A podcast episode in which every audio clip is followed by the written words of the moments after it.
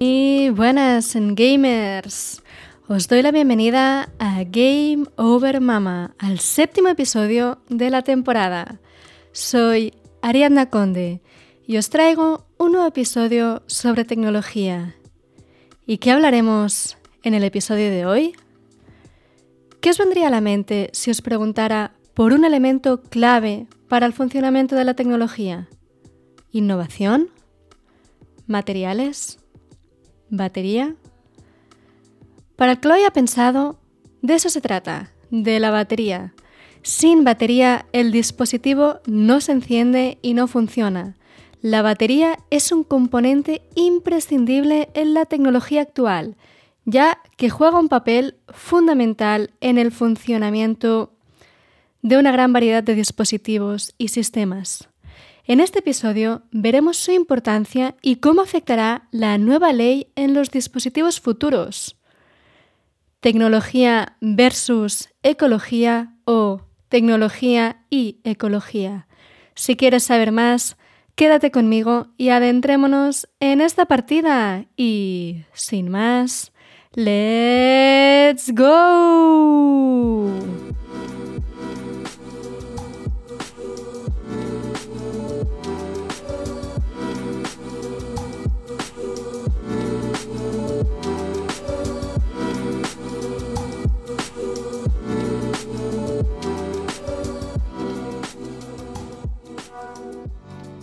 Si tenemos que hablar de tecnología, también tenemos que hablar de ecología.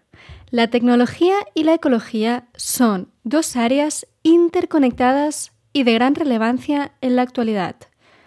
Como hemos visto en otros episodios, la tecnología ha avanzado rápidamente en las últimas décadas, lo que ha tenido un impacto significativo en el medio ambiente y la ecología. ¿Qué aspectos de la tecnología podríamos decir que han influido en la ecología. Energías renovables. La tecnología ha permitido el desarrollo y la implementación de fuentes de energía renovable como la solar, la eólica, la hidráulica y la geotérmica. Estas fuentes de energía son más limpias y sostenibles, lo que ayuda a reducir la dependencia de los combustibles fósiles y las emisiones de gases de efecto invernadero. 2. Eficiencia energética. Los avances tecnológicos han llevado a mejoras en la eficiencia energética de muchos dispositivos y sistemas, como electrodomésticos, iluminación y vehículos. La reducción en el consumo de energía ayuda a disminuir la presión sobre los recursos naturales y a mitigar el cambio climático. 3. Monitoreo y conservación. La tecnología ha permitido un mejor monitoreo y estudio de los ecosistemas, lo que ha mejorado la comprensión de los cambios ambientales y ha facilitado la conservación de especies en peligro de extinción. 4. Agricultura sostenible. La tecnología ha impulsado prácticas agrícolas más sostenibles, como el uso de drones y sensores para optimizar el riego y la fertilización, lo que ayuda a reducir el uso de recursos y minimizar el impacto ambiental. Aunque seamos sinceros, si pensamos en tecnología, lo que nos viene a la mente en pensar en el aspecto de ecología son los aspectos negativos, que sin duda ponderan por encima de los positivos. ¿Cuáles dirías que son? Contaminación electrónica, consumo excesivo de recursos, huella de carbono, o desarrollo urbano no sostenible. ¿Y qué quiero decir con todo esto? En el primer punto, contaminación electrónica, significa que el rápido avance tecnológico ha llevado a una creciente cantidad de desechos electrónicos, como teléfonos móviles, ordenadores y otros dispositivos que se han podido quedar atrás. Estos desechos pueden contener sustancias tóxicas que contaminan el suelo y el agua si no se gestionan adecuadamente consumo excesivo de recursos. La fabricación de dispositivos tecnológicos requiere una gran cantidad de recursos naturales, lo que, puede llevar a la explotación excesiva de minerales y la degradación del medio ambiente. La huella de carbono de la tecnología. Aunque la tecnología ha ayudado a mejorar la eficiencia energética, la creciente demanda de dispositivos y servicios en línea ha llevado a un aumento en la huella de carbono relacionada con los centros de datos y las infraestructuras digitales. Y por último, el desarrollo urbano no sostenible. La tecnología ha contribuido al crecimiento de las ciudades y su urbanización, lo que puede llevar a la deforestación y pérdida de hábitats naturales cercanos a zonas urbanas. Estos aspectos negativos suponen desafíos que es necesario abordar por el bien del planeta y de todos. Y para ello es importante que la tecnología y la ecología trabajen en conjunto. Se deben fomentar iniciativas que impulsen la innovación tecnológica en pro del medio ambiente, como la investigación y desarrollo de soluciones más sostenibles, la promoción de la economía circular para reducir la generación de desechos electrónicos y el desarrollo de políticas y regulaciones ambientales más estrictas para guiar el desarrollo tecnológico hacia una mayor sostenibilidad. La colaboración entre aquellos que están continuamente analizando y trabajando por un mejor desarrollo sostenible, los gobiernos, que lo hacen posible y la sociedad en general es esencial para crear un futuro equilibrado entre la tecnología y la ecología. Y es un poco lo que pretende la Unión Europea con la nueva ley. A mediados de julio, la Unión Europea aprobó una nueva ley que obligará a los fabricantes de dispositivos móviles a implementar diseños con baterías reemplazables para el año 2027. En otras palabras, los fabricantes tienen que crear baterías que se puedan sacar y sustituir fácilmente. Ya estipuló que el cable universal fuera el USB-C para los nuevos smartphones y ahora avanza en sus objetivos con la batería, que sea accesible y reemplazable. El diseño de los dispositivos, en especial los móviles, hace que sea difícil abrirlos para cambiar una pieza.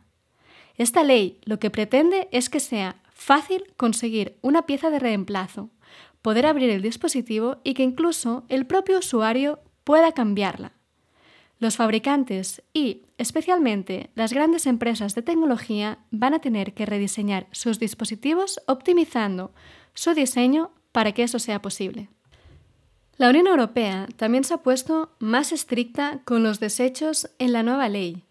Para las baterías portátiles, móviles, portátiles, el objetivo es que se recojan el 45% en 2023, el 63% en 2027 y el 73% en 2030.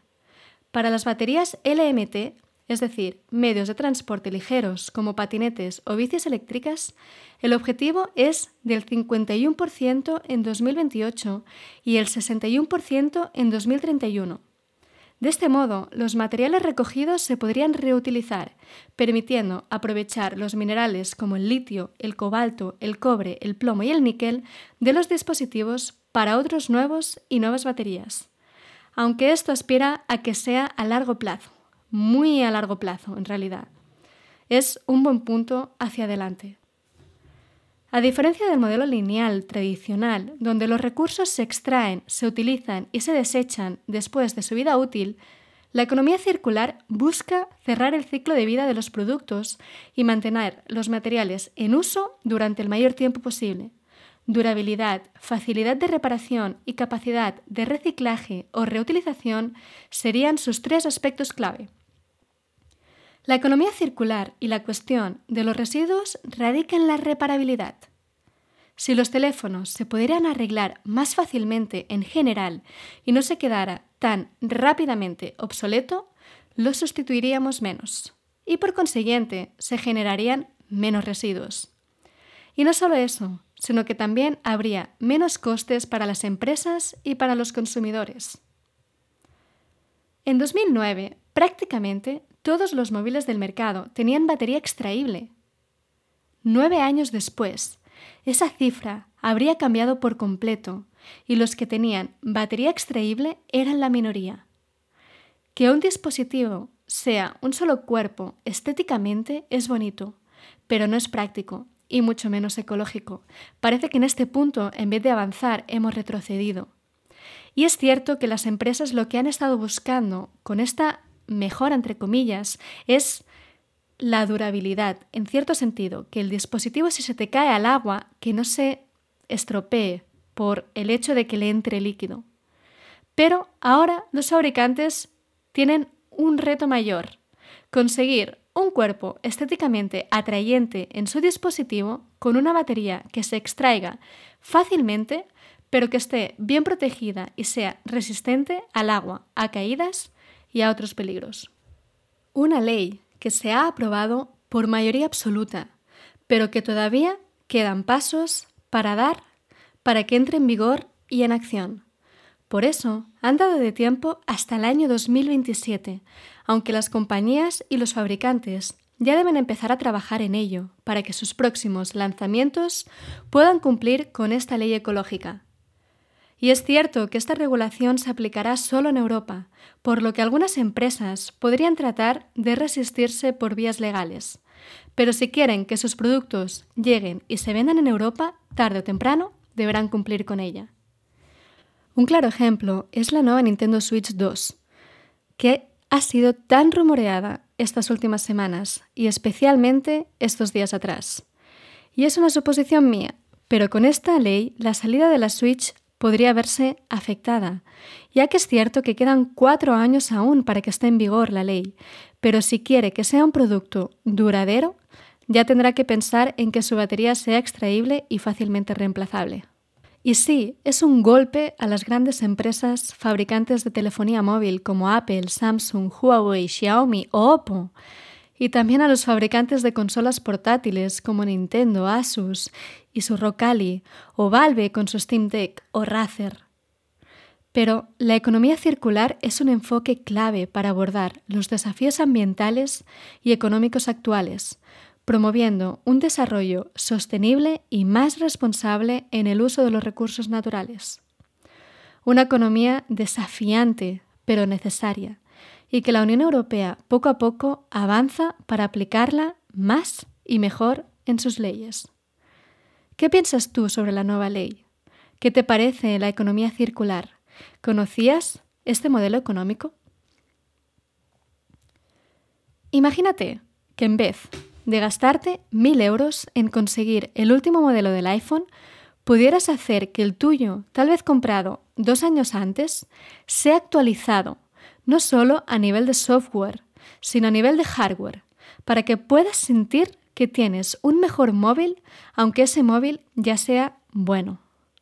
Y que eso te costara, en vez de mil euros, 500 euros. Las compañías podríamos pensar que perderían ventas por un lado, pero conseguirían otro tipo de ventas por otro lado. Y el coste de fabricación y producción de un proceso no es el mismo que el del otro, por lo que en realidad no perderían, sino que seguirían ganando dinero y seguirían produciendo innovación. Este tipo de economía circular también es innovación.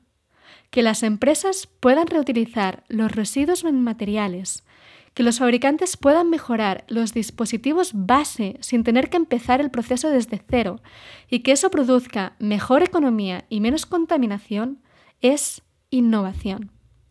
Ojalá poco a poco lleguemos a eso para que ganemos todos con una visión puesta en el avance y en el bien del planeta y que seamos más como Wakanda, la nación africana del mundo ficticio de Marvel, que aunque se presentan como punteros en tecnología, se preocupan por su planeta, sus habitantes y los recursos que hay en él.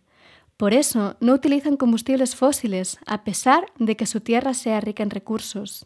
En su lugar, vemos en esta realidad ficticia una variedad de fuentes alternativas que usan, como la solar, el hidrógeno o la geotermia, alternativas ecológicas, y que los hacen moverse, funcionar y avanzar como otras naciones del planeta no podían hacer. Tal vez este episodio ha sido un poco más corto, pero no por corto deja de ser importante, porque yo creo que reflexionando un poco, la tecnología y la ecología, como empezaba en el principio, tienen que ir de la mano para poder ser mejores, ser más innovadores y ser mejores personas. Es una manera de poner los pies en la tierra, de darnos cuenta del valor que tiene la tierra, de todo lo que nos da, de valorarlo y no de desecharlo y de poder reflexionar en que no por tenerlo más puntero significa dejar que el planeta muera. Espero que te haya gustado el contenido de este episodio y que te haya resultado interesante. Me encantaría saber qué piensas al respecto y si tú apostarías por la economía circular. Estaré encantada de leerte y sentir que estás aquí conmigo, porque sin ti esto no tendría sentido. Que tengas muy buena semana. Nos vemos la semana que viene con un episodio nuevo. Un abrazo de una mamá gamer y tecnófila a ti. Wakanda Forever.